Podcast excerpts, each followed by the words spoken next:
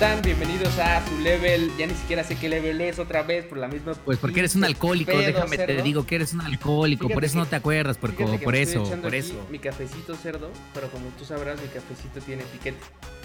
Pues sí, cerdo, pues es que ya sabes, o sea, digo, ya lo estaremos platicando a lo largo del programa, familia, pero yo no les tengo que estar diciendo que ya varias veces me han hablado la policía decir, oiga, tenemos a este cabrón aquí encerrado que puso como número de contacto. Es más, hasta le puso esposo. Esposo. esposo eh, Carlos Fernández de Lara, un güey que está grite y grite su nombre aquí encerrado en, en la cárcel. Y bueno, tengo que ir. Tengo que ir. ¿Y quién es? Es este, este cabrón otra vez bebido, sin pantalones, haciendo sus, sus, sus, vergüenzas. sus este, vergüenzas de este, siempre. Este güey justamente es lo que él quisiera. En eso se despierta siempre y. ¡Ah! Como quisiera que me tuviera guardado, aunque sea como, como Charlito o algo así, pero no te tengo guardado como cerdo necio, ¿eh? Es lo que tengo. Pero bueno, cerdo, este, bienvenidos al, level, es el... al, level 3.8, es el 3.8 bien. 3.8, es correcto, 3.8. Este, lo indicamos aquí. Un, un, level chingón, familia es un level chingón porque además es un level donde tenemos invitadazo, carajo. Es correcto. Manteles largos, por es Dios. Correcto, es correcto. Eh, nos estamos volviendo, como les prometimos, Gamer Hub siempre está creciendo, amigos, y nos estamos escapando del territorio mexicano, estamos internacionalizando el, producto. Y el día de hoy nos acompaña el, el Master Philip Chuyoy, seguramente lo siguen como P. Chuyoy en varias de las, de las, de las redes sociales. Este, maestro, ¿cómo está? Bienvenido, gracias por, por acompañarnos en Gamer Hub. A ustedes por la invitación. Eh, a los que no me conocen, mi nombre es Philip Chujoy. Vivo en Perú ya hace más de dos décadas y me encantan los videojuegos. Y desde hace ocho años que parte de mi trabajo es jugar al menos un juego diferente y hacer un, análisis en televisión nacional acá. Oye, pero desde que tenía cinco años he estado jugando. Eso, por ejemplo, que dice Philip es súper chido porque dice: parte de mi trabajo es jugar un videojuego diferente y hacer el análisis. Y ahorita vamos a entrar en detalle. no quiero, no quiero adelantarme. no, es que es lo que, es lo que pensábamos, Cerdo. No quiero adelantarme porque Philip es el que nos va a decir si sí o no. Pero bueno, perdón, Philip, te, interrumpí. Cuéntanos. Entonces, eres. Eh, eh, llevas trabajando ya toda la vida en esto. Eh, eh, eres de Perú entonces. Sí, soy de Perú. O sea, larga historia, te la conté al toque, pero fue es como que mi, nací en Estados Unidos, en California. Mi mamá también nació en Estados Unidos, pero su familia es francesa. Mi papá es peruano, pero su familia es china. Vivo, en Perú. Larga historia corta, soy chino-francés que nació en Estados Unidos, que vive en Perú y que le encantan los videojuegos y, eso, eso es lo que nos une y es lo que está chingón. Fíjate, de México a Perú y hasta donde quieras ver y ponerle cerdo, los pinches videojuegos. Los videojuegos hermanan, güey. Los videojuegos hermanan. Es cierto. Y, es un dato curioso, pero también, tanto la tecnología. A Charlie lo conozco por, por tecnología y videojuegos. Y, es, y también es por. Es, loco porque por los videojuegos fue que regresé a San Francisco desde que me mudé. O sea, porque yo nací en Estados, eh, en Estados Unidos, en California, y luego al año me mudé a Francia y fue recién 26 años después por el GDC en la GDC de San Francisco que regresé a, a, mi al lugar donde nací por videojuegos. Entonces, y sí, y ahora en la pandemia me conocí, o sea, ya no puedo contactarme con mis amigos, pero sí puedo jugar con ellos. Claro, claro. Videojuegos. Me parece mágico el poder de los videojuegos de poder conectar y hacerte visitar mundos y conocer gente. Exacto, eso está increíble. Totalmente. Este, y bueno, el, el, ahorita, nada más antes de entrar a cerdo, el, tema de hoy, justo como tal, va a ser obviamente hablar de toda esta parte de los videojuegos, eh, eh, de las nuevas consolas, de la nueva, nueva generación de videojuegos que viene, de esta que se está acabando. Eh, también que Philip nos cuente un poquito de cómo está el, todo, el, todo el gaming allá en, en, en Perú, toda la experiencia que tiene de que ha estado en diferentes lugares viviendo, por ejemplo, cómo ha estado también allá, cómo está en Francia, cómo está en todos lados, pero sobre todo en Latinoamérica, que es donde pues él está situado, ¿no? Y con todo el expertise que tiene, pues nos va a ayudar. Este, a ver, pero, eh, perdón, Cerdo, te interrumpí. No, justamente como para arrancar un poquito el tema y darle y empezarle a dar ahí alguna movida. Eh, bueno, Philip ya nos contaba que pues ahora sí, como al igual un poco parecido a, esta puerca y a mí, que pues obviamente empezamos a, a jugar desde desde, desde chavillos. Yo me acuerdo que quizás mi primera consola fue el, el Family, ni siquiera el NES, el Family. Yo no sé cómo mi papá consiguió como la versión japonesa piratona del, del NES, pero era lo que había, hijos. Este, pero preguntarte a ti, Philip, ¿cuál fue tu primera consola? Eh, ¿Te la regalaron tus papás? ¿Tú se las pediste? Eh, de esas primeras eh, interacciones, con el mundo de los videojuegos, ¿de, ¿de qué te acuerdas? Sí, fue Navidad del 94. Mi mamá me regaló el Super Nintendo con Super Mario World, que era esa caja grande que venía o sea, de la consola y el juego. Y aparte también con Donkey Kong Country. Entonces ese fue como que el inicio. O sea, ya había jugado juegos antes, porque mi, mi mamá trabajaba en, una tienda por departamentos en Francia y me encantaba ir a la sección de gadgets y sabían los juegos ahí para probar y estaba obviamente el Nintendo, Super Nintendo. Y cada vez que iba, uh, mi mamá trabajaba ahí, me, dejaba ahí en esa sección y yo encantado. O sea, yo, cuando mi mamá me decía para ir al trabajo, y eso, porque sabía que iba a ir a la sección para videojuegos. Y y una Navidad mi mamá me regaló y tener videojuegos en casa y era el único chico del vecindario que tenía una Super Nintendo, entonces me sentía como que me encanta, es, es, loco porque subconscientemente me encantaba jugar los juegos, pero al mismo tiempo invitar a mis amigos para, para probarlos. Claro. Y lo loco, que, lo que hacía de eso, que tenía cinco años, lo he seguido haciendo y ahora se ha vuelto a mi trabajo. O sea, básicamente lo que hago ahora es probar los juegos y contarle a mis, a, mis amigos y ahora en televisión nacional, oye, prueben este juego que este, como ustedes dicen, está chingón. Sí, eh, claro. Eh, sí, me, me, parece bien curioso de que lo que hacía de chiquito ahora se Ahora lo hace. Y, no existía ese trabajo, o sea, no había nadie de chiquito con una cara que hable en televisión nacional sobre videojuegos y me parece, o sea, me siento súper agradecido de poder haber hecho eso y, y, siento que es un tema muy poderoso. Hay, hay mamás que me escriben que dicen, mi hijo no para de hablar de videojuegos todo el día y tu sección todos los domingos es uno de los pocos momentos en la semana en el cual puedo sentarme con él y hablar sobre, sobre lo que tú estás hablando. Y ahí te das cuenta de que el impacto que no es de hablar sobre videojuegos, sino realmente hay padres que necesitan una excusa para conectarse y me parece lo que, que eso, por ejemplo, sí, eso es súper, súper importante porque yo creo que últimamente, sobre todo, el tema de los videojuegos ha crecido y lo hemos platicado en otros podcasts, ha, crecido a un nivel en donde antes, no sé si tuviste oportunidad de ver, Philip, y, y, eso es como complementando, la serie esta de, de Netflix que salió. High Score. High Score. ¿La viste? Justamente ahí hablaban, ahorita que dijiste lo de tengo oportunidad de hacer lo que me de trabajar en lo que yo hacía básicamente cuando era niño.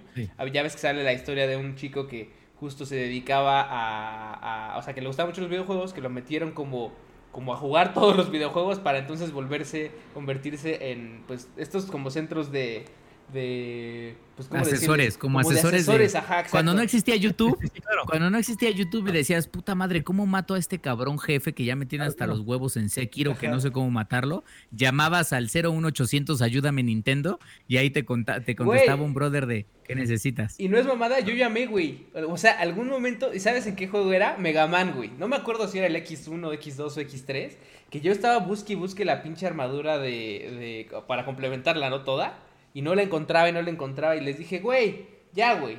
Díganme dónde está esa madre. Y ya, y ya no sé si en el pinche recibo de teléfono de mis papás debe haber llegado. Llamada por 50 pesos de un minuto. porque este pinche. Yo nunca llamé de chico. O sea, y lo que sí me acuerdo fue una Club Nintendo. Cuando me regalaron mi Nintendo 64. Y era para Banjo Kazooie. O sea, había pasado el juego, pero no encontraba todas las piezas. Y quería conseguir todas las piezas. Y me acuerdo que entusiasmado porque justo había el Club Nintendo como que partió a la mitad la guía de Banjo Kazooie, que era como que en un issue pusieron cómo encontrar la primera mitad del juego, todas las piezas. Y me lo leía de derecho al revés y luego esperé con ansias la que llegara porque lo, importaban, o sea. sí, sí, sí. y más, creo que le estaban en, venía de México porque estaba en español. Y era. Um, entonces tenías la misma que nosotros, que en la costilla tenía, formaba una imagen en los 12 meses, ¿no? Sí, sí, sí, claro. Increíble, también las coleccionaba eso. Me, molestó porque una, justo la que me compró mi papá, justo estaba como que le habían empastado un poco mal. entonces tenía como que mis, mis 10 Nintendo, Club Nintendo y justo la mitad es como que había un... sí, sí, sí, algo que no cuadraba. Sí, hombre, pero, pero bueno, justo siguiendo en el tema de, hacer lo que, lo que hace el chico, cuéntanos un poco de qué es, por ejemplo, para ti, eh, seguramente tenemos gente que nos escucha, tenemos gente de todas las edades, principalmente ya todos están betarrones, porque así son nuestros followers. Ya señores, ya grandes, no, no es cierto, no hay de todos. A la gente que quiere dedicarse justo a esto de, de, de los videojuegos, porque tenemos varios mundos, ¿no? Ya hemos platicado en otros programas del mundo del streaming, por ejemplo. El streaming está súper bien, está súper padre, todo eso es algo que está creciendo mucho. Los esports están creciendo un chingo también. Este, pero esta parte, por ejemplo, de meterse más en videojuegos, analizarlos, eh, eh, dar reviews, eh, hacer comentarios, o sea, más desde el tema analítico, por ejemplo, ¿qué es eso? O sea, ¿qué es para ti? para mí, o sea, es mi, mi, Todas las semanas tengo que hacerlo, es un ejercicio que tienes que jugar no solo por diversión, sino también por trabajo. Tienes que. Y, y me encanta cuando los juegos duran entre 5 a 10 horas porque es un tema manejable. En, o sea, en tres días, tres sentadas de tres horas lo haces. El problema es cuando te llega un juego tipo el nuevo Assassin's Creed o el nuevo The Last of Us, que son 24 horas. Es como que. Y eso es como que tienes que jugarlo y tratar de terminarlo. Y peor aún, porque a veces te lo mandan con. Te lo mandan anticipado. Y sí, bueno, lo bueno es que tienes tiempo, pero es como que te dan el embargo que tienes que hacer para tener la reseña ese día. Exacto. Y es como que ya puedes jugarte 24 horas en menos de una semana, ya se vuelve un poco más complejo. o sea, tienes que hacer maratones. Claro.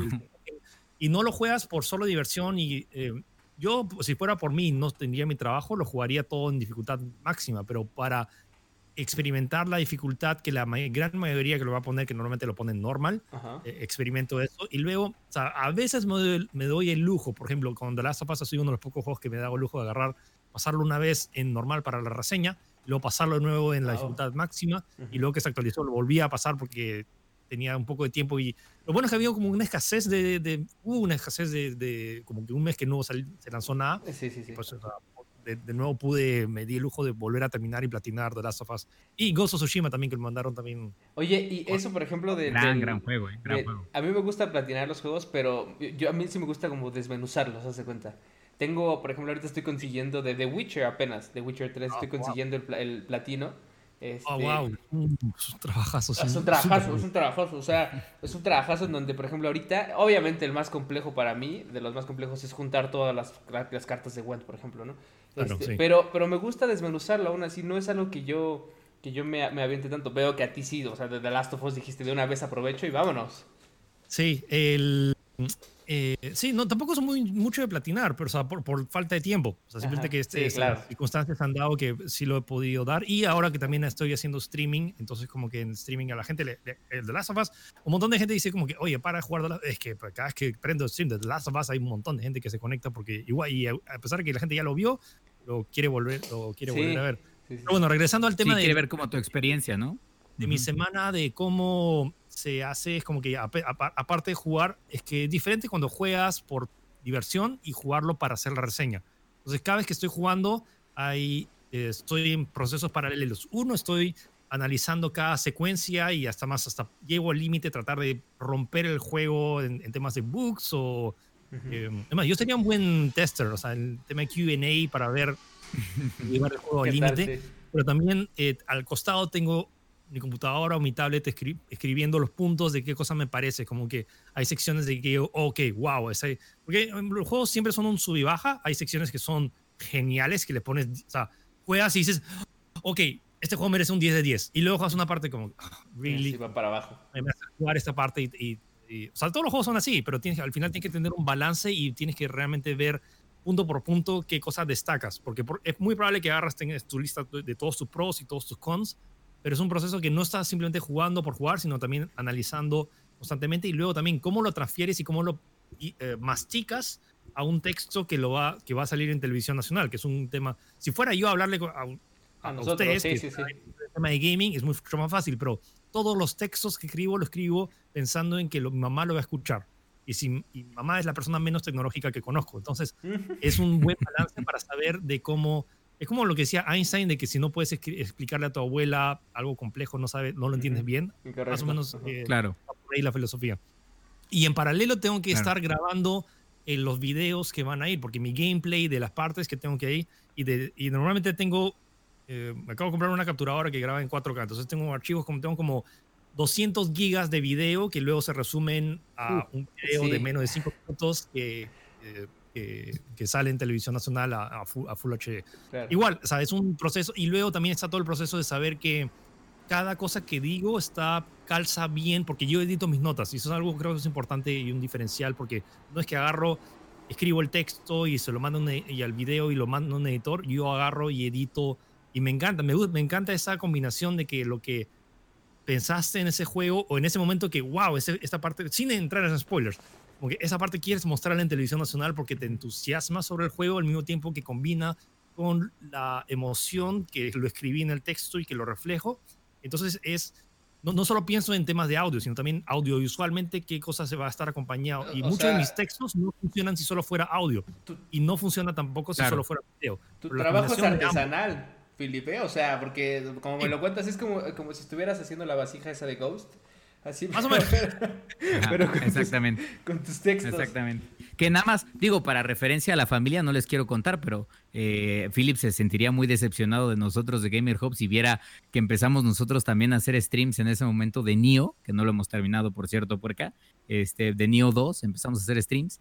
Y no te miento, Philip, los primeros streams que subíamos al canal de YouTube, ni cuenta nos habíamos dado, se veían, pero como este güey tenía un servicio de internet, un servicio de internet asqueroso, pero güey, o sea, se veía un muñeco raro ahí moviéndose en la pantalla así, y nuestras, y nuestras voces de, de pendejo, me están matando, me están matando, así, pero pero vergonzoso, hijo. Nada que ver con el trabajo artesanal que, que, que está haciendo aquí Philip semana a semana. Y que se agradece porque además, Oye, ah, sí, claro, se agradece, güey. Se agradece porque imagínate, uno como, claro, uno como, uno como ejemplo como, como, como jugador, y ya nada para, para acabárselo porque nos hemos apañado todo, pero eh, eh, como jugador, a veces que tú ves un video y dices, nah, chinga tu madre, que no sé qué, tú estás loco, no sé qué, nah, tú no sabes, bla, bla, bla.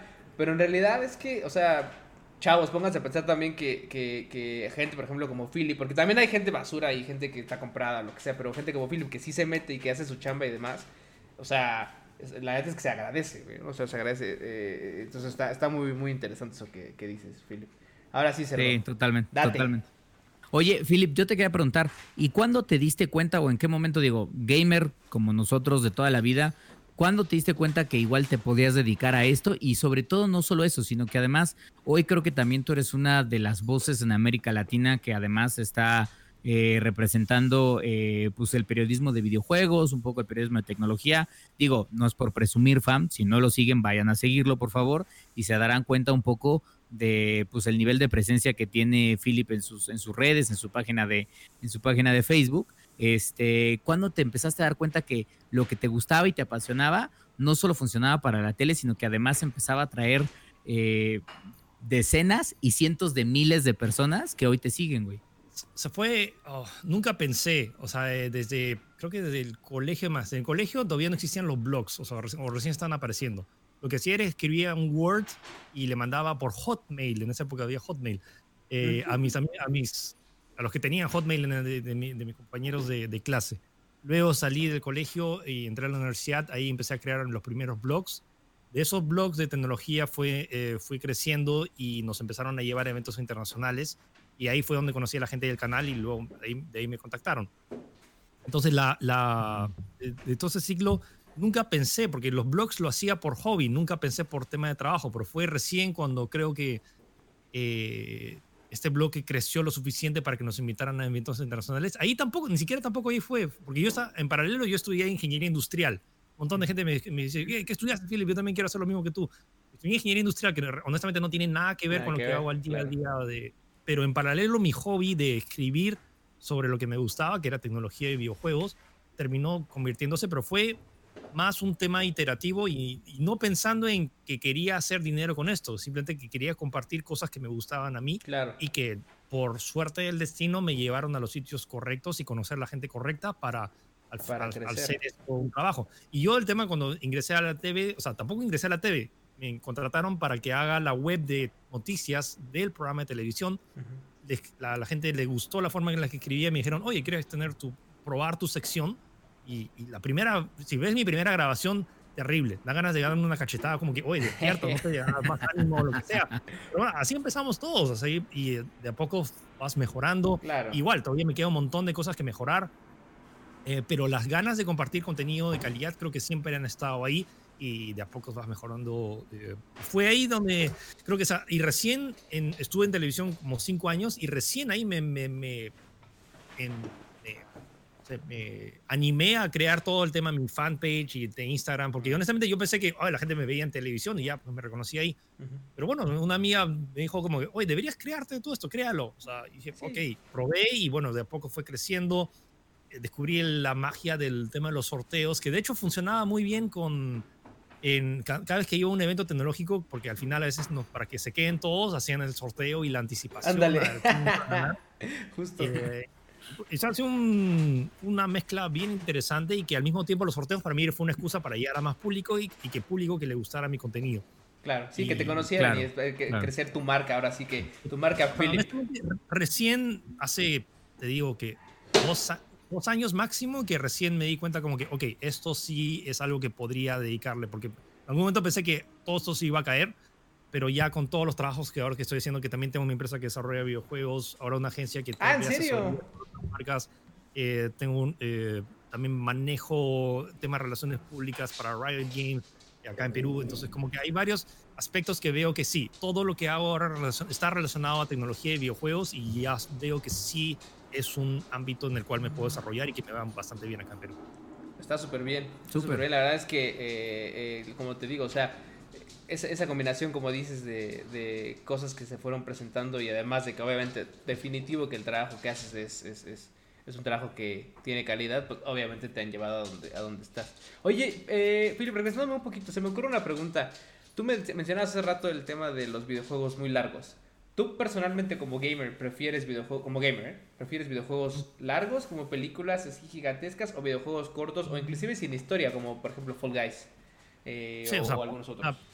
Siento que la, la, diversión de los videojuegos es un abanico tan grande y al igual que en Netflix ves, tienes de catálogo tan variado, o sea, tienes series de anime, tienes series eh, que tienes que estar súper metido, Dark, por ejemplo, que está en otro idioma y que es súper heavy en, en historia, y, pero también tienes juegos documentales como High Score, entonces como que esa variedad es la misma, lo mismo que tienes en videojuegos. O sea, por mucho tiempo Tetris fue el juego más jugado y más vendido en la historia, bueno, ahora que lo superó GTA y Minecraft, pero fue el, la jugabilidad de, Tetris. Tetris, ¿qué tan largo es Tetris? O sea, Tetris técnicamente es infinito, Por, por, el tipo de rejugabilidad que hay. No tiene historia, no tiene personajes, e igual sigue siendo uno de los mejores juegos de todos los tiempos. Y luego tienes juegos como The Witcher 3, que es una historia de más de 100 horas, más las expansiones, que es ridículo todo el contenido que han creado y que es maravilloso, pero es un dolor de cabeza tratar de terminártelo en una sola semana para hacer la reseña. Oh, sí, eh, Sí, no, totalmente. Y, ah, entonces siento que lo bueno del medio es que ha, se ha, ha evolucionado y ha madurado tan bien que te da, la, o sea, te, te, da la, la, posibilidad de tener experiencias muy cortas. Un juego que me marcó de por vida fue Journey, que es en la, PlayStation 3, uh, que, que uh, te, te, da el corazón y que si fuera más largo, no sería beneficioso para la experiencia.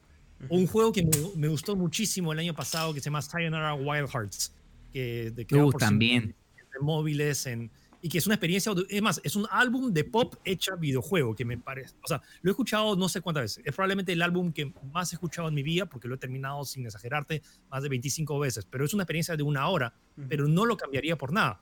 Y eso, y, y siento que no lo hace inferior o superior a The Witcher 3, que tiene más de 100 horas. Entonces, eh, creo que lo bueno del espacio de los videojuegos es que ahora ha madurado suficiente para tener eh, en coexistencia en el mismo ecosistema que puedes llamar industria de videojuegos, juegos chiquititos de una hora y juegos inmensos como de 100 horas y que todos puedan disfrutarlo. Yo creo, yo creo que hay, un, hay, un, hay, un, punto específico, perdón, eh, un punto específico que, que, los une a todos, que son juegos que están, o sea, a todos ellos, ¿no? Que juegos que están de verdad bien hechos, te causan eso. Por ejemplo, tú mencionabas ahorita juegos de una hora con un soundtrack increíble.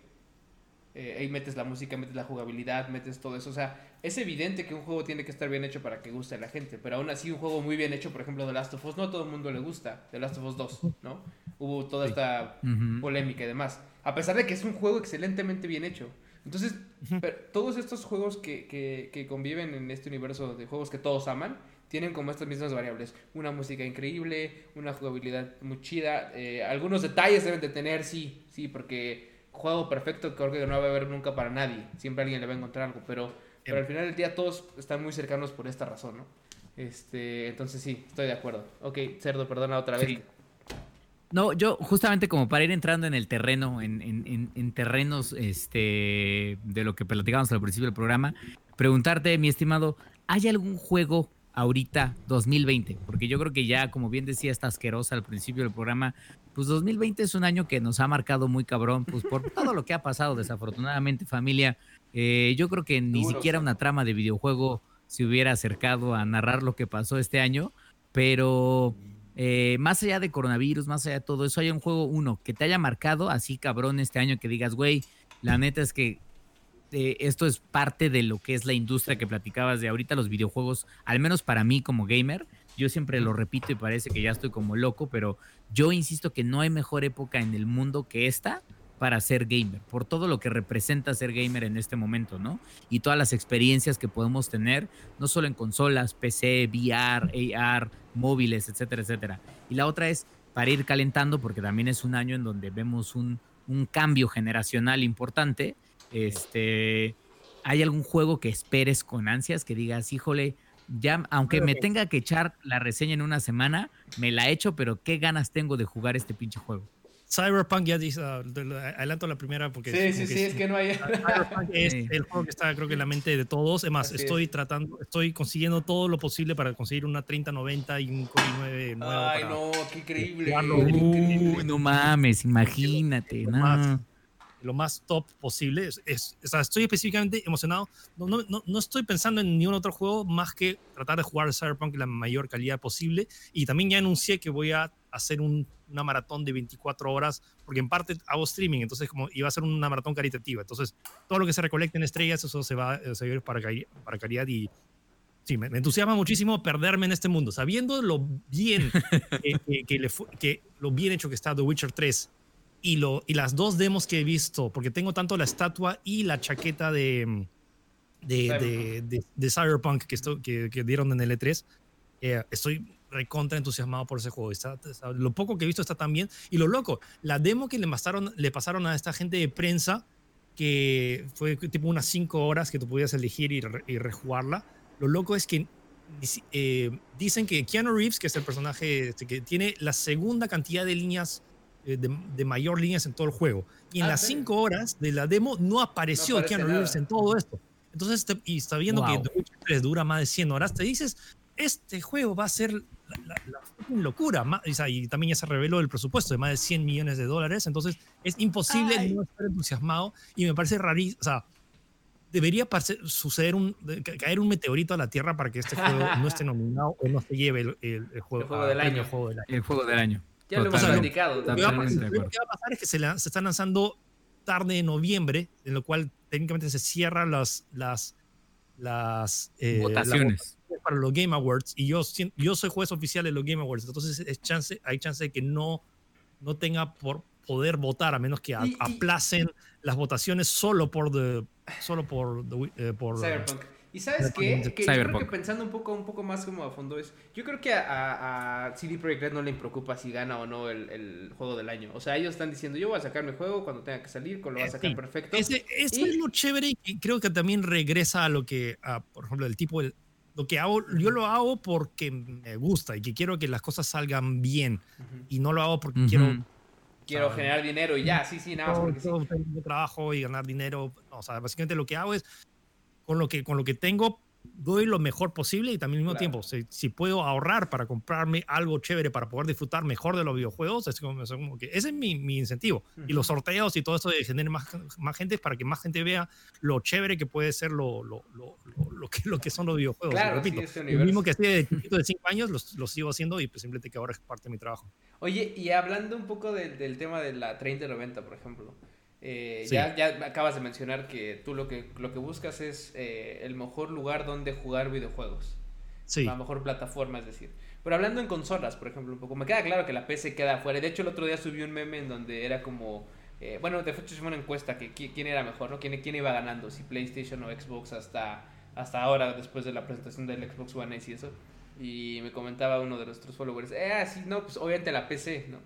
Y le decía, es que la PC es evidente que es mejor que cualquier consola. O sea, ya es demasiada, es demasiada mamadez, como le decimos nosotros, ¿no? Este... es evidente, pero también es evidentemente mucho más cara. O sea, con un claro, claro, mi, claro, mi PC me compro cinco PlayStation. Exacto. Pero entonces, en, en, la cosa de consolas, por ejemplo, ¿a ti cuál te parece que, o sea, cuál estás esperando un poquito más desde tu perspectiva eh, eh gamer con la experiencia que tienes? Desde mi perspectiva, el problema es que tengo la PC. O sea, y, y, y, no es muy. Y lo interesante es que ahora las consolas de esta nueva generación es muy fácil compararlas a PCs porque básicamente son PCs. No estamos hablando de PlayStation 3, que tenía su cell processor, que tenía toda su forma rara de, de, y que no había una equiparación, no había un balance de que podías comparar PCs con consolas porque era otra arquitectura. Ahora estamos hablando de que o sea, la arquitectura que va a estar en las, nuevas PCs va a estar en las consolas que es la PlayStation 5 y la Xbox Series X. AMD está, está fabricando tanto el procesador y la, y la tarjeta de video.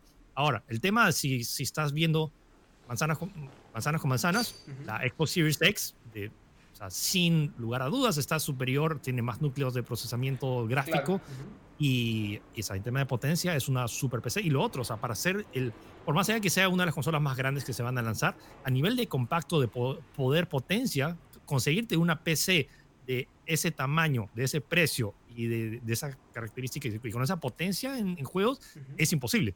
O sea, con 500 dólares, con ajustes te compras la tarjeta de video y con, y con suerte de, oferta las memorias RAM. Entonces, y siempre ha sido así, o sea, siempre ha sido, las consolas siempre han salido, cuando han salido han estado entre el rango de que superando al menos la mitad de, la, de las PCs que están en el mercado a, a, ese precio y lo ven, el Microsoft y Sony lo venden a pérdida porque saben que no van a ganar con la consola, con el hardware, sino con el software y todos los juegos en el futuro. Y en ese balance, o sea, sí, la Xbox Series X objetivamente va a ser la consola más potente.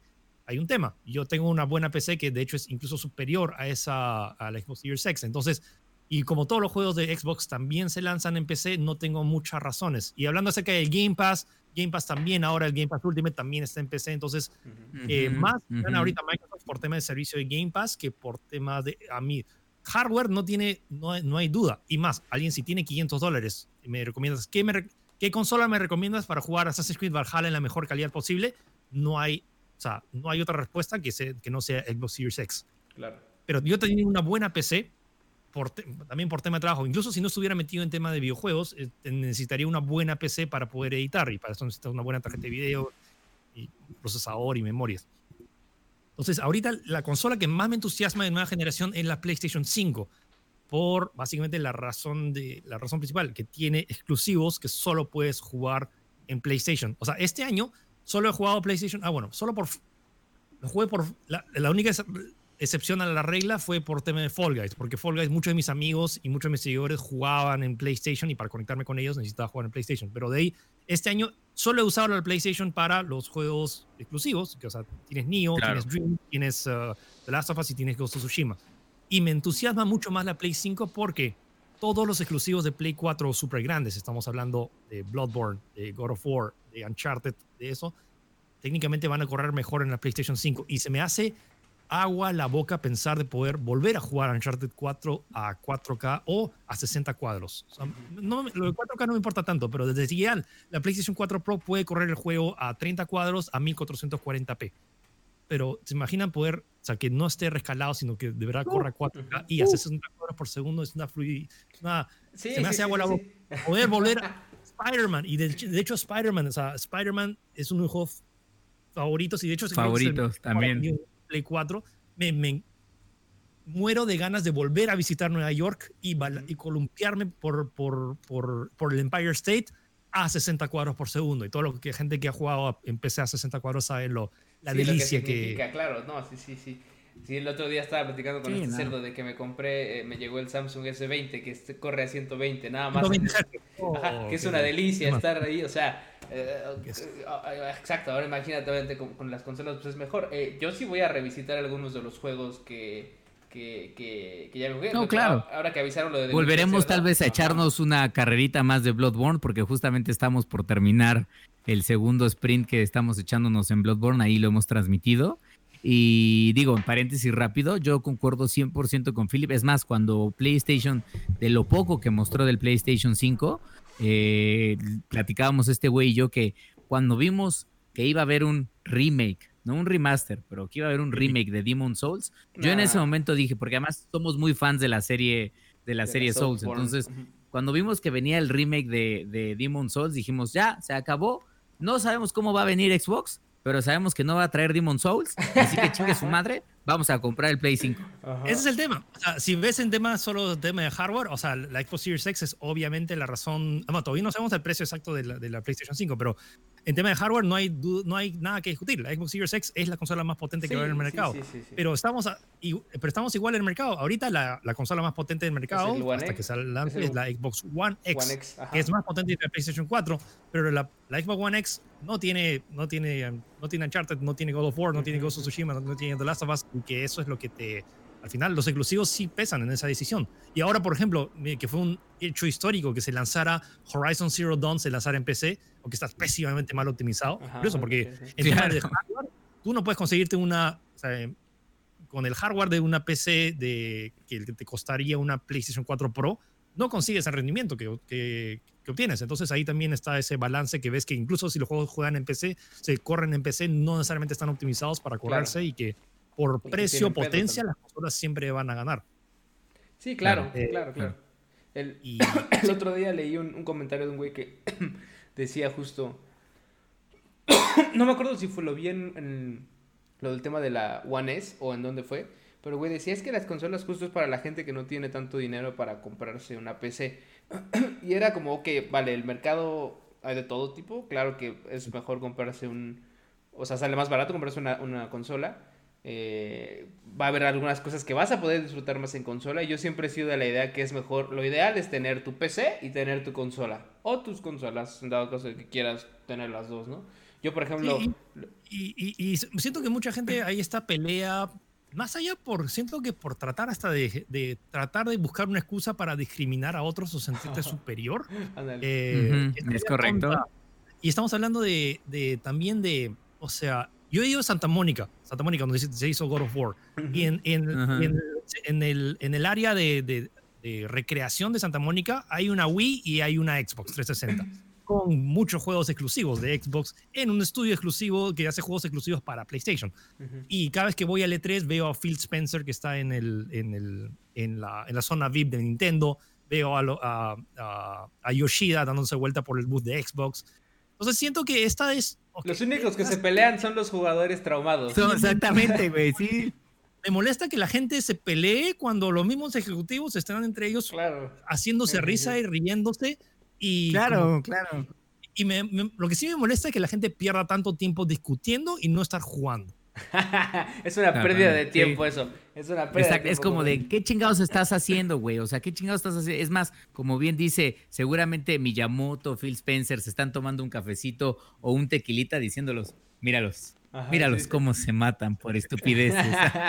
Oye, te quedó chingón el juego, ¿eh? Y ya, y se siguen, se siguen bebiendo sus, cafecitos mientras ríen, güey. No, sí. la verdad es que sí. Pero al final del día, te digo, o sea, este, este esta, esta pregunta de quién es mejor en, por, todo, o qué, marca es mejor, ¿no? Hablando de consola, de calidad de juegos, de todo eso, no puede, no puede, no puede faltar al final, ¿no? Este, oye. No, y eh, sobre todo porque. No, dale, dale, dale. No, digo, nada más completando que no creo que no solo nada más por el tema de, creo que en efecto la puerca tiene razón, no solo puede no faltar hacer esa pregunta, sino porque también a nosotros nos pasa mucho, digo, a mí llegan muchos amigos, así como me preguntan de, oye Charlie, ¿qué celular me compro? Pues hay cuates que llegan y te dicen, oye, ¿qué consola me compro? ¿no? Entonces, seguramente traen en esta mente de cuál es mejor y creo que Philip resume muy bien en el tema de, pues, al menos una consola, sí, siempre, siempre tienes que pensar que una consola la vas a utilizar exclusivamente para jugar videojuegos. La inversión en una PC probablemente la haces no solo para videojuegos, sino porque también estás mirando probablemente hacer algo más con ella. O sea, no sé, levantar un stream, construir un canal, dedicarte a hacer videos o para tu trabajo. Este, la consola no, o sea, la consola yo creo que al final del día lo que tienes que pensar siempre es cuál es la biblioteca de esa consola, porque pues es donde le vas a realmente sacar el jugo a pues, esos 500 o, 600 dólares que te quemes. O sea, eso y Hablando de, de biblioteca, por Dios, la Xbox Series S, honestamente siento que va a vender un montón. O sea, siento que es un producto ideal, es compacto, es potente, es elegante, lo puedes esconder si quieres detrás del televisor y la, tiene la potencia suficiente para simplemente, o sea, una Xbox Series S con el plan de Game Pass, honestamente creo que es probablemente la, mejor entrada y lo más económico y, precio, potencia, cantidad de juegos que puedes obtener en, en toda la industria. No, creo que no, no, hay, no, hay, no hay PC que te compres. Bueno, tal vez sí, PC si quieres jugar todos los juegos anteriores, eh, pero que puedas jugar juegos de nueva generación de estreno con el servicio de Game Pass que te ofrecen ahora es más de 100 juegos, más los de EA que ahora son 160, más que el servicio que puedas hacerlo incluso por streaming, que creo que ustedes van a tener primero el tema de... El, de Xcloud. El Xcloud. Entonces me parece el, el, valor que está ofreciendo Microsoft en esta generación me parece inmenso. Yo aún así creo que no le va a alcanzar para, para ganarle a PlayStation. ¿eh? O sea, hablando de ventas de consolas y eso, ¿eh? o sea, yo, yo no o sea, mi... mi ¿En cuánto crees que salga la, en cuánto crees que salga la Play, Philip? ¿Cuánto crees? O sea, en términos de, digo, ¿cuál es tu apuesta en términos de, de, dólares? Eh, es que yo, yo, yo estaba, yo pensaba que Xbox Live Series X iba a costar tipo 600 dólares, porque el tema de potencia hardware me parece, es una ganga. Por lo que te están dando de tema de potencia, de solo la tarjeta gráfica te cuesta igual que la consola. O sea, eh, se ha comprobado que la Xbox Series X en tema de potencia es un equivalente a una 5700 o 5700 XT, no me acuerdo. Pero la, solo la, la, tarjeta de video ya te cuesta más del 80% de la consola, sin contar la memoria, el procesador, el sistema operativo y el sistema de enfriamiento, que también al parecer es, es sumamente eficiente. Em, yo, yo mi, mi, pronóstico siempre fue 500 dólares, pero ahora que la mm. Xbox Series X, que la tope gama está a 500 dólares, me huele que probablemente esté en 450 la Play 5 con lectora de disco y 400 dólares la, la Play sin disco eh, digital. La, Play sin disco. Es, es, mi estimado, o sea, ahorita en cómo se ha reestructurado. Más de 500 dólares no puede pasar. O sea, en el peor de los casos lo lanzan al mismo precio que ahí sí sabría, o sea, y medio que Xbox no sé si metió la pata o tuvo la mala suerte en la generación anterior de tener su conferencia en la mañana y Sony en la noche y de que mm. agarraran y que es, me acuerdo esa conferencia, estuve, yo estuve ahí en primera, es más, si ves el stream, si ves los streamings de todos los últimos E3 de la conferencia de Sony o de Microsoft, estoy adelante, adelante de primera fila, estaba primera fila, estoy sentado adelante porque hago la excusa de que soy prensa y voy, a tomar fotos y técnicamente estoy acostado del parlante que sale. O sea, técnicamente soy el primero en escuchar las palabras porque las ondas de sonido del parlante. Si nos ponemos exigentes, es el primero. Eh, sí, bueno, me acuerdo, esa, esta fue E3 2013 que anunciaron el precio y se vino abajo el estadio cuando dijeron, soy eh, eh, Andrew House diciendo, PlayStation 4 will be at 4.99, es 4 comparado, no, no, no, no 3.99, 3.99 versus los, 4.99 de, de, de, Xbox que sí fue, fue muy rochoso y también veo como que lo hicieron al toque porque pulsaron todo este tema que sí o sí tenía que tener Kinect. Xbox metió mucho la pata en la generación anterior. Siento que está ahorita con lo que han anunciado, es un tremendo paso. Que ya han anunciado que Gears of War 5, el multijugador, va a correr a 120 cuadros por segundo. Eh, o sea, obviamente es un rescalado de, de, 4K, pero que la Xbox Series, que la consola incluso más básica pueda correr un juego a 120 cuadros por segundo y que va a aprovechar tu nueva TV o que tenga soporte HMI 2.1, porque hay un montón de temas técnicos de la nueva generación que me entusiasma y que recién también la PC se está poniendo, se está poniendo las pilas, porque ahorita no hay ni una tarjeta gráfica en el mercado que tenga salida HMI 2.1. La Xbox One X que sí, la que ahorita la estoy viendo, esa tiene HDMI 2.1. El problema es que no tiene la potencia suficiente para reproducir imagen a 4K a 120 Hz. Sí, sí, sí. Pero que un producto de dos, si me dices ahorita, si hace, si hace cinco años me hubieras dicho, va a salir una consola de Xbox que va a correr a, 4K a 120 Hz, ya, ok, dude, ya, o sea, dámela, ya está. Pues fíjate que aún, aún, con eso, a mí no sé, a mí yo tengo, tengo mis dudas. O sea, con la parte de Xbox. Y no quiero sonar anti-Xbox, porque no, no, es, eso, pero eh, a mí, y lo platicábamos apenas en el programa, a mí se me hace que el Xbox One es, es una buena apuesta para llegarle a cierto mercado. Claro que sí, definitivamente. Comercial, hablándolo de forma comercial, está súper bien. Y no creo que, como dices, la consola de PlayStation más barata vaya a salir en ese mismo precio. O sea, va a salir más cara. es que no pueden, porque la, hasta donde se sabe, la Play 5, tanto la digital o la, o la con lectora, la única diferencia es la lectora. Sí, en tema de potencia. Exactamente. Por eso, o sea, no, podría. No, o sea, no creo que Sony pueda bajar tanto el precio porque realmente el hardware que te está ofreciendo la Play 5 en tema de potencia es superior. Es el mismo. Sí, por eso, pero no podría hablándolo de forma teórica de lo que sabemos, pero ya sabes cómo es esta situación. Entonces, aún así no lo va a hacer, pero eh, eh, a mí se me hace que el, Xbox Series S está chido para el principio de esta nueva generación. Hace cuenta. de aquí a 10 años. Los primeros años. Bueno, no 10 años, de aquí a 5 años, 6 años, en donde ya todo evolucionó, la PC ya evolucionó, los videojuegos ya evolucionaron, la forma de programar ya evolucionó. Inclusive estaba leyendo que algunos programadores decían, ¿sabes qué? Te vamos a tener un pedo al momento de reajustar los juegos para el Series S. O sea, los vamos a hacer para el X, los vamos a hacer para la Play, o en este caso para la Play, como el primero, no sé. Pero para reajustarlos en Xbox Series S va a ser un pain in the ass. Entonces, eh, eso para los programadores, no sé exactamente qué desempeño vayan a tener. Y te digo, de aquí a cinco años, no sé exactamente qué va a pasar. Yo espero ya tener otra pantalla, no sé. también esta promesa que hizo Microsoft Phil Spencer, que dijo que por dos años no iba a haber exclusivos de, nueva generación, que todos los juegos que iban a lanzar los estudios de Xbox iban a ser compatibles con la anterior generación y ah, con la siguiente. Pero luego saltó todo el tema de Halo Infinite y ahora están, hay rumores de que están planificando no lanzarlo para la generación anterior porque tendrías que, de ancla, tendrías que tu juego poder correr en la Xbox One S.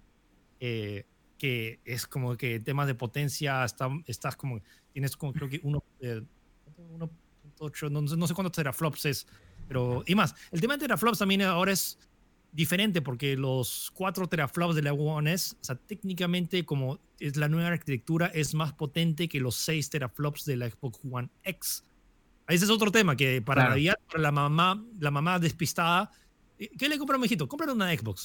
¿Cuál? ¿La Xbox One S, la Xbox One X, la Xbox, eh, la, la, Xbox Series S o la Xbox Series X? Como que, eh, creo que Play ahí tiene un poquito más de ventaja, es como que Play 4, Play 5. Eh, Play 4 Pro es la única. Oye, y en, y en Perú, en Perú, Philip, para hablar un poquito como del mercado del gaming allá, ¿cómo está? Porque aquí en México yo lo que te puedo decir es que eh, creo que México es un país muy Xboxero. O sea, digo, tiene como sus fans de PlayStation y todo eso, pero creo que Xbox, y digo, eso no es mentira, la marca, la marca lo ha contado varias veces, o sea, ve a México como un país central por el número de consolas que ha logrado vender, por cómo se ubica, este, por la comunidad que tiene acá. Pero ¿y en Perú cómo están? O sea, ¿cómo está obviamente un poco el mapa gamer? ¿Son más de PC? ¿Son más de consolas? Este, ni una ni otra, son más este, mobile gamers. Yo los, los envidio, chicos, porque en México tener la industria de, como está el mercado que está desarrollado, Xbox, o sea, y de hecho Xbox llegó primero, creo que PlayStation tuvo que como que alcanzarlo porque metieron muchas balas cuando se empezó la, tanto la, la, Xbox 360, pegó muy bien, creo que Xbox 360 vendió más que Play 3 en México. sí, em, es correcto. Y que creo que luego la, la, esta generación como que ya se equiparaba un poco. El tema acá en Perú ha sido, se ha, se viene de más atrás, pero la Play, cuando, porque oficialmente recién la primera consola que yo fue la Play 3. Pero para que te des una idea, esa Xbox ni siquiera está en el mapa. Tú no puedes tener una cuenta peruana de Xbox. O sea, tienes que oh, crear una cuenta de Estados Unidos. No, no hay soporte. Y lo, y lo peor de esto es que es la, la, que la que maneja mucho de estos temas ahorita de, de, Xbox Latinoamérica era la ex, gerente, la ex gerenta que veía temas de PlayStation y es, y es peruana. O sea, es medio loco. Pero para que tengas una idea, la Xbox, el lanzamiento oficial de la Xbox 360 en Perú fue dos semanas antes del lanzamiento de la Xbox One en Estados Unidos, ocho años después. No puede ser eso. Eso está muy cabrón, ¿eh? y fue porque un distribuidor habló con Microsoft que estaba trayendo varias unidades de Xbox 360 y impulsando todo el tema de Xbox 360 y Kinect Estamos hablando en 2013. En 2013, cuando ya estaba a punto de lanzarse dos semanas antes la Xbox One, la, primera en Estados Unidos, recién llegó acá. Y más, el lanzamiento se hizo, se vendieron, pero supongo que las unidades se demoraron bastante. De ahí el distribuidor dijo, no, no, no está funcionando. Y desde entonces no hemos sabido nada, no ha habido ni un evento oficial de Xbox acá desde el 2013. y que lo No puede ser. Y entonces, todo lo, todo lo todo lo que compran allá lo compran importado o lo compran este las personas que hayan que tengan un Xbox One la Xbox One o la Xbox One S o la Xbox One X acá en Perú todos han sido o alguien que se lo ha traído o alguien algún distribuidor o sea no es que no dicen no autorizado simplemente que lo han traído por su cuenta. Si algún sí, claro. Claro. Si alguna tienda por departamento lo ha traído lo ha comprado o lo ha traído por su cuenta para venderlo eh, ahí, pero es como que el porcentaje de gente que compra Xbox acá en Perú es muy reducido. Si vas a la tienda de videojuegos, hubo un momento en el cual trataron de traer, pero es como que la proporción de cuando vas a la tienda, en el mejor de los casos era 60% PlayStation, 35% Nintendo y 5% Xbox. 5%. Ahora creo que casi, además, creo que tienes que preguntarle en el, en el counter si tienen un Xbox en el, en el almacén, porque ya no hay espacio para display. O sea, si vas a la tienda es o compras PlayStation o compras Nintendo. Y en parte es porque ¿Ya ven, no hay... Sí, en Perú no, no, no hay... Es más, las oficinas... Y hubo un momento, fue un breve, no sé, momento de limbo en, el, en octubre de 2013, que por primera vez, porque también fue el lanzamiento creo que de la, de la Wii U, eh, oficial acá en Perú. Entonces hubo un, breve momento, creo que un par de semanas en Perú, donde sí, oficialmente sí existía Microsoft, existía Nintendo y existía, existía PlayStation en Perú. Pero después, creo que fue 2014, se empezaron, o sea, Xbox después del evento no hizo nada. Eh, después eh, eh, JB Lat, que es el distribuidor en gran parte de, Sudamérica de, Nintendo, también se fue de, acá de Perú y las oficinas de PlayStation también se mudaron. Entonces, oficialmente ya no hay nadie acá. Hay distribuidores, pero no hay representación oficial de ni una de las tres marcas de consolas acá en Perú. Ah ok, entonces por eso me imagino que entonces en este momento para los, los amigos gamers este, peruanos, que por cierto si nos escuchan un saludo aquí de, de la familia Gamer Hub, o sea, con la llegada de las nuevas consolas, no, o sea, no hay todavía ni detalles, ni precios, ni saben si van a llegar este año, nada de eso. O sea, genial que Xbox, o sea, el Twitter de hay Xbox México, supongo que ahí pusieron el precio, pesos de, de cuánto iban a estar las consolas. Acá o sea, te enterabas por prensa internacional, pero acá literalmente no hay, o sea, no, hay, indicio ni fecha de lanzamiento ni nada. Ah, ¿En México se va a lanzar el mismo también, 10 de noviembre? Sí, sí, sí, sí, se va a lanzar igual. Sí.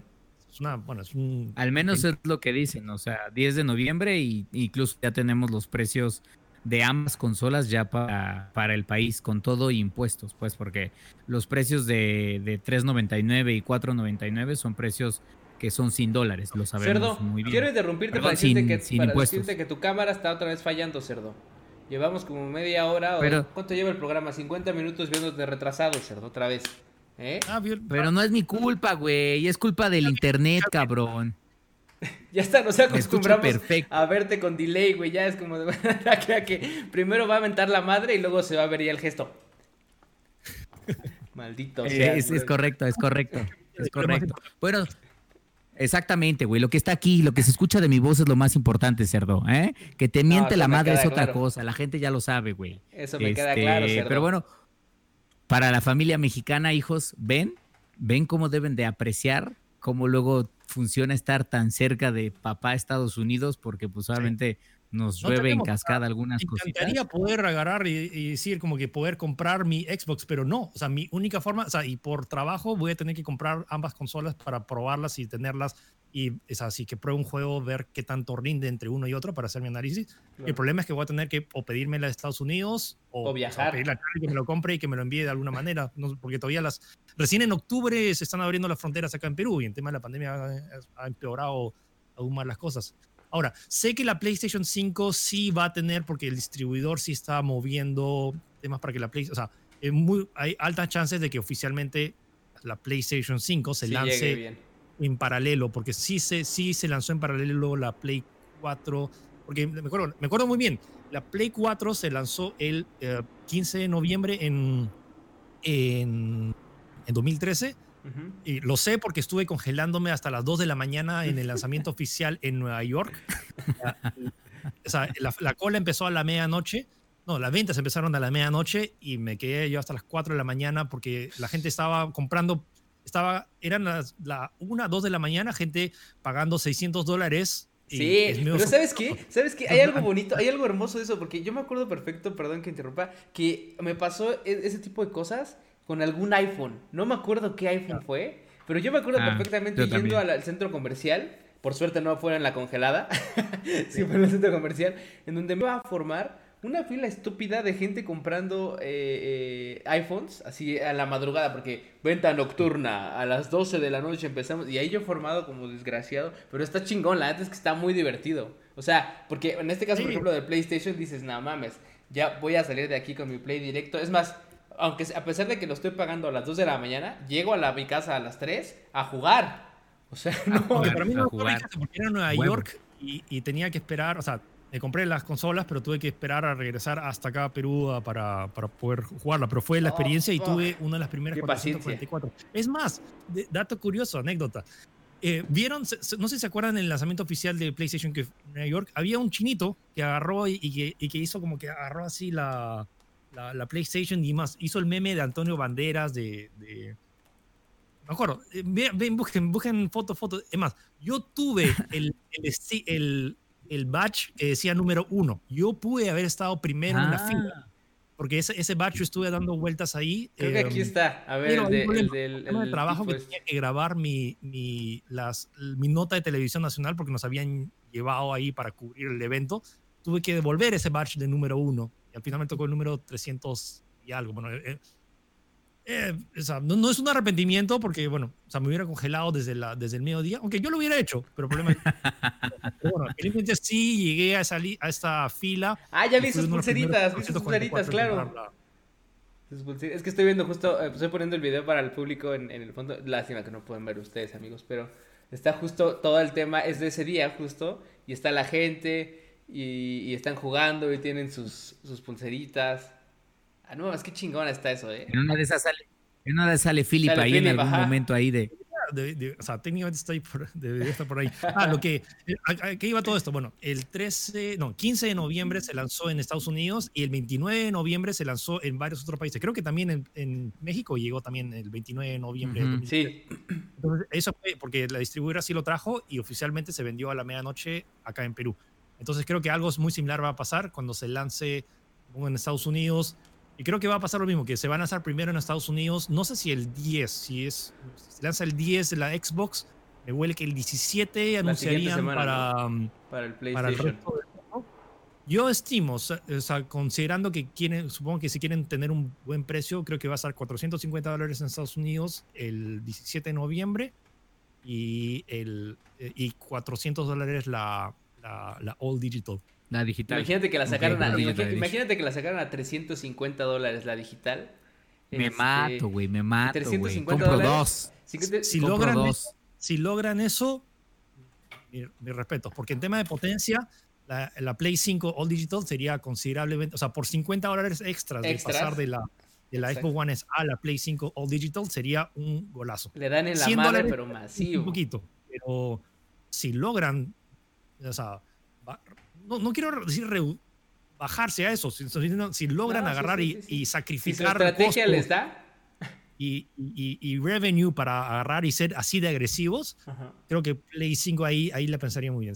Esa, si, si, se lanza 300, o sea, 400 dólares y que está eso, ese gap de 100 dólares, ahí creo que la gente lo va a pensar más, pero si con 350 Vámonos. Porque además, por ejemplo, otra cosa que leí es que eh, el, aparentemente la unidad de disco duro para expandir, expandir el, la memoria del Xbox va a estar... 200 dólares. ¿Ah? ¿Qué pedo? ¿Qué es eso? Está carísimo, no mames. Y, no, puedes conectarle nada más extra. Tiene que ser, tiene que ser sí o sí ese. Esa madre, sí, esa madre, mira. Eso sí, eso sí es una grosería, güey. Eso sí es una grosería, güey. Entonces te dan 512, 512 eh, eh, eh, gigas para, con, la, con la Series S para de todos modos ensartarte otros 4000. Ah, porque no, no sobrevives. Bueno, o sea, sí sobrevives con 512, pero tendrías que estar, ya sabes, borra borrando, y borrando y borrando y borrando. Entonces, hasta cabrón, no sé, está, es, es, divertido eso, hablar de este tema de lo de las Estoy preocupado por la Play, porque, o sea, mi Play tiene dos teras de, de SSD, pero, o sea, que este es uno que, o sea, que compré hace tiempo, pero el problema es que mis dos teras ya me están quedando un tanto cortos. Eh, y, si la Play va a tener un tera y que también voy a tener que comprar extra. Es más, todavía no han anunciado datos oficiales de cómo se va a expandir. No, no, no, sí. Sí, porque ya ves que está el espacio atrás y que de todos modos ellos dicen, nosotros vamos a recomendar ciertos eh, manufacturers para que puedas comprar tu, expansión. No va a ser forzosamente de PlayStation, pues, van a, pero sí van a ser seleccionados. Ya veremos cuáles. sí. Es el tema, que no, oficialmente no sabemos cuánto va a costar uno de estos. Entonces, eh, sí. Eh, espero que, por ejemplo, que me huele que cruzo los dedos porque la próxima semana o máximo dos semanas tengamos ya los precios para definir, para yo también hacer mi nota en televisión, porque ya un montón de gente me diciendo, oye, ¿por qué no hablas de esto? Porque uno acá en Perú es mío, cada vez que hago un review de un juego exclusivo de Xbox, el rating se va abajo porque nadie tiene una Xbox. Así de ya no quiero hacer más. Eso nos los puedes pasar, Philip, y los ponemos nosotros, no hay ningún problema. Exclusivos de Gamer Hub.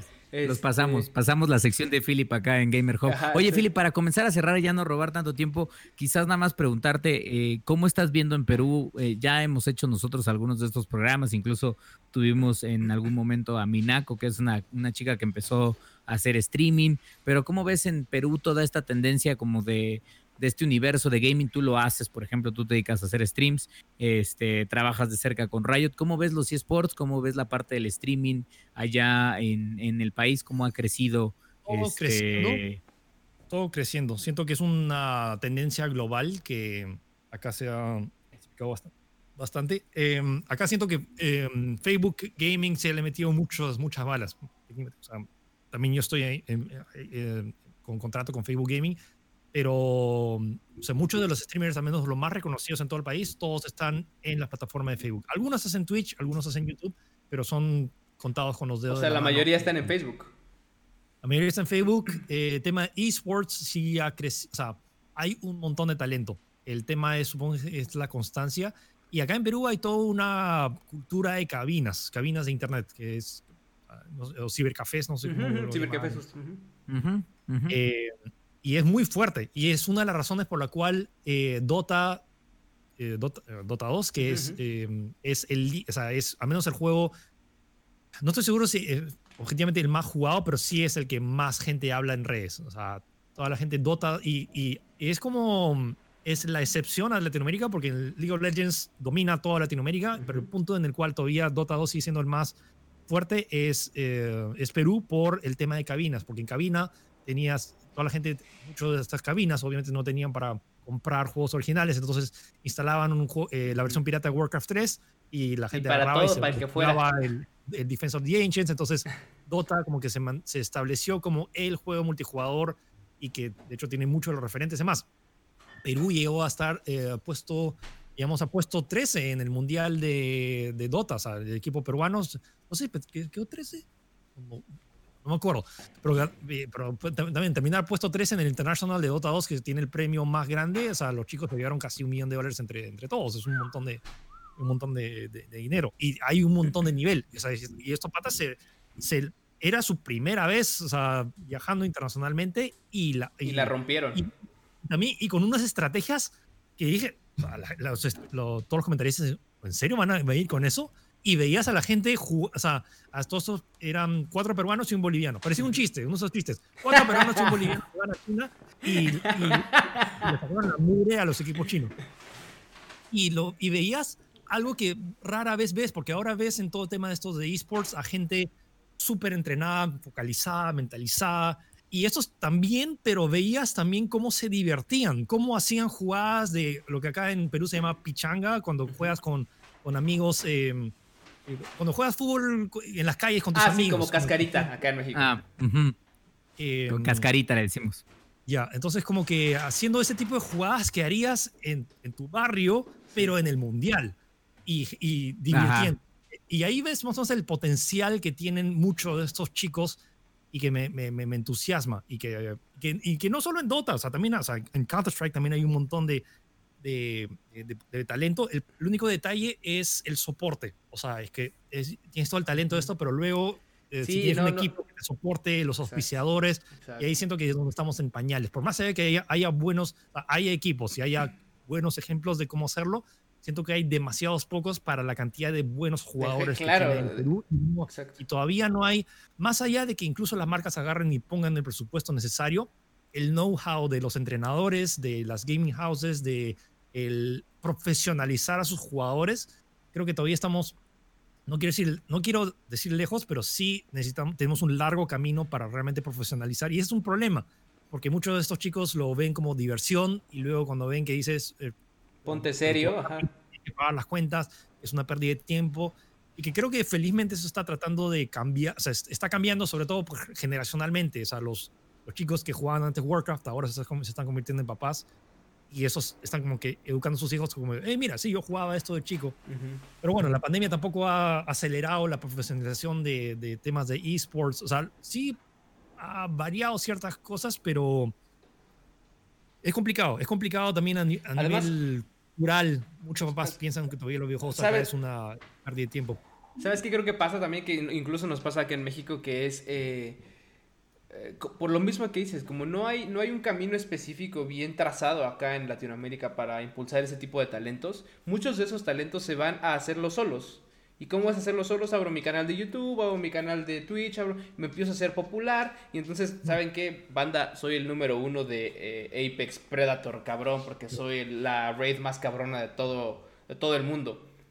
Y viven de eso ya no es tanto el voy a un concurso y voy a, participar a, algo para, pues, como un equipo, ¿no? De, gente. la pandemia, esto no, ahorita estoy pensando, o sea, el duro golpe, o sea, ahorita no hay ni una cabina de internet abierta porque técnicamente no tendrían la licencia por el tema de, distancia social de, personas. Ha afectado muchísimo porque muchos de los jugadores pro salieron de cabinas y peor aún así que tampoco hay torneos. Claro. No, hay torneos hay muchos torneos digitales, pero no es tan fácil como que ir a un sitio y apuntarte y jugar y, ganar el premio y, también juntarte con tus amigos. Claro. Pues está bien, muy bien. Eh, Philip, pues ya se nos acaba el tiempo. No queremos quitarte mucho, mucho más. Ya eh, con esto que nos contaste ha sido bastante una plática muy amena. Que yo creo que más bien lo que vamos a tener que hacer es Philip, parte 2 en otro episodio. Exactamente, hay que repetirlo, repetirlo, hijo, repetirlo. Que hay bastante, bastante. Creo que, creo que. un recurrente en Gamer Hub. Exacto. Ah, es más que bienvenido, Philip. La verdad es que aquí se nota cómo eh, eh, esa química entre gamers pues, está y, y de sobra, ¿no? Pero muchas gracias, Felipe. Muchas gracias por acompañarnos en este level.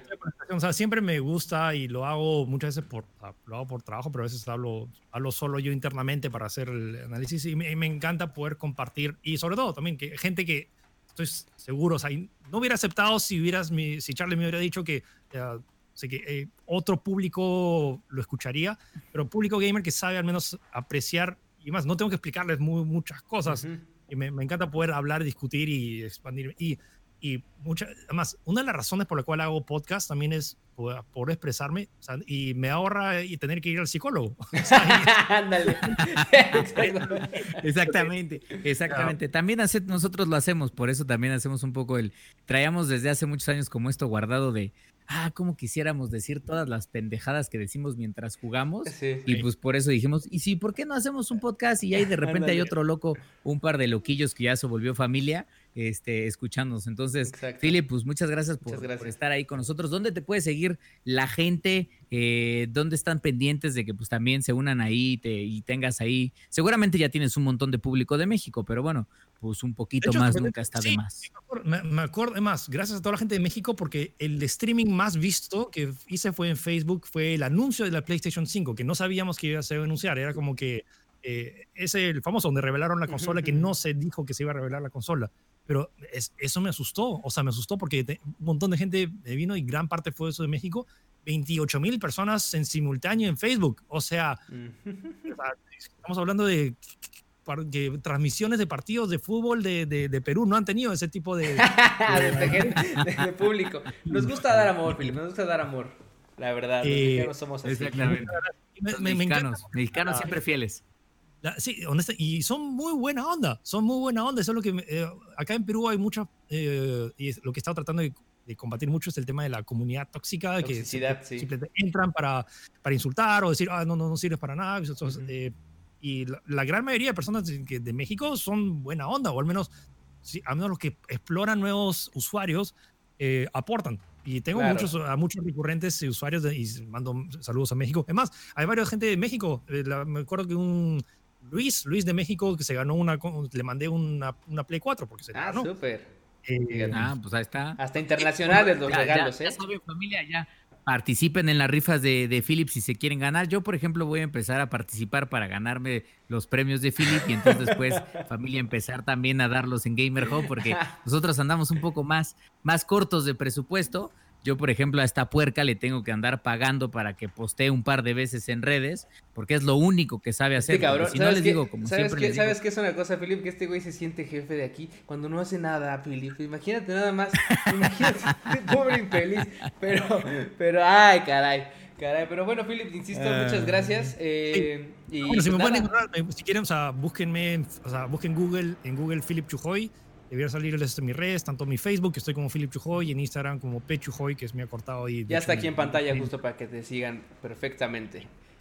Y eh, sí, gracias a todos por a todos los que se quedaron hasta, hasta, hasta, hasta ahora escuchando. Eh, y gracias por la plática. Honestamente, eh, me encanta conocer a más gente y me encanta también que esta pandemia nos haya dado cuenta, nos haya hecho dado cuenta de lo de lo loco que puede ser interconectando. O sea, me estoy, estoy hablando con ustedes al igual que estoy hablando con, con el señor que está viviendo a dos cuadras de, mi casa. Y la conexión de tecnología. Eh, Bendita tecnología. la, excusa sea, videojuegos. Entonces, tanto lo que me encanta, que es mi trabajo de, reportar sobre tecnología y videojuegos, sea la razón por la cual conozco a gente, a, nueva gente y gente, gente chévere. Exacto. Correcto. Correcto, estoy contigo. Muy bien. Pues, pues vámonos, Muchas gracias por acompañarnos. Nos vamos, familia. Ahí estén pendientes de este, los levels y las transmisiones, ya saben, ahí en la semana, hijos. Exacto. Este, ya vamos a ser regulares, ¿eh? Se los ya, los quiero ver ahí, por favor, amigos, apoyen, sí, apoyen. Pero bueno, Philip, Cerdo, vámonos. Muchas gracias. Cuídense. Vámonos. Bye, banda. Fam.